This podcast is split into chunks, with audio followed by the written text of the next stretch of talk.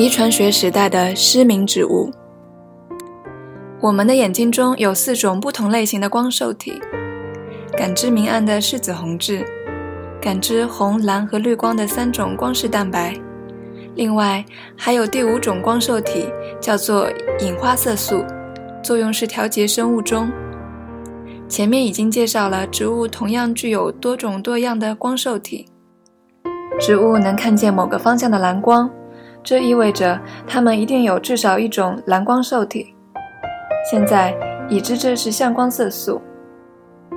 植物为了开花能看见红光和远红光，这又意味着它们有至少一种光敏色素受体。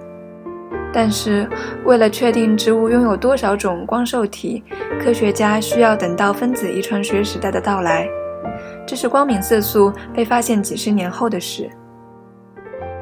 二十世纪八十年代早期，由荷兰瓦赫宁根大学的马尔滕·科尔恩内夫开创了运用遗传学理解植物视觉的实验方法。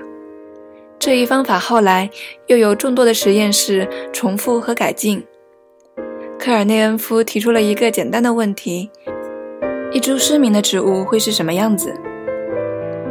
在黑暗或弱光下生长的植物，要比在强光下生长的植物长得高。如果你曾经留意过六年级科学实验中的蚕豆苗，你就会知道，放在教室楼储物柜里的豆苗长得又高又细又黄，而放置在操场上的豆苗却又短又壮又绿。这个结果是有意义的，因为植物在黑暗中通常会伸长，这时它们要努力钻出土壤见到光，或是因为处于阴暗下而需要竭力获取未受遮蔽的光。如果科尔恩内夫要找失明突变体，也许可以看看哪一株幼苗在强光下仍然长得很高。如果能鉴定出失明突变体并予以栽培，他就能运用遗传学方法来发现这些植株到底出了什么问题。他的实验材料用的是拟南芥，一种和野荠菜相似的小型实验植物。他用已知可以诱导 DNA 产生突变的化学药剂处理一批拟南芥种子，然后把幼苗种在各种颜色的光下，寻找比别的幼苗长得高的幼苗。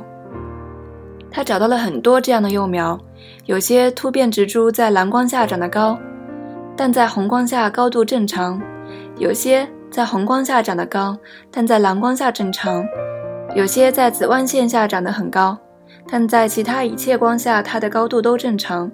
还有一些在红光和蓝光下都长得高，少数只在弱光下长得高，而另一些只在强光下长得高。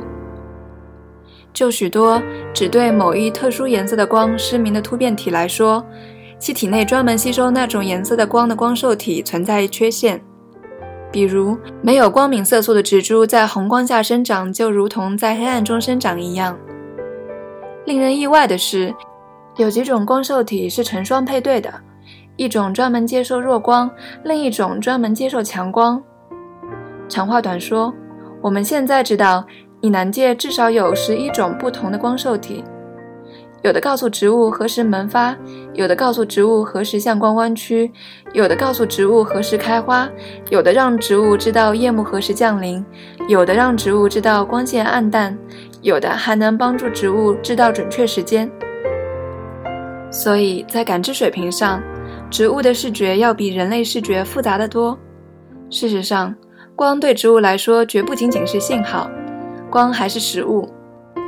植物用光把水和二氧化碳转化为糖类，糖类又进而为所有动物提供食物。但是，植物是固着不动的生物。它们扎根于一处，无法移动身体去寻找食物。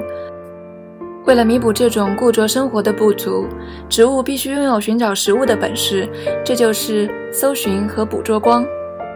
这意味着植物需要知道光在哪里，而且不像动物那样向食物移动，植物是向着食物生长。植物需要知道它上面是否有别的植物在生长，滤掉了光合作用所需的光。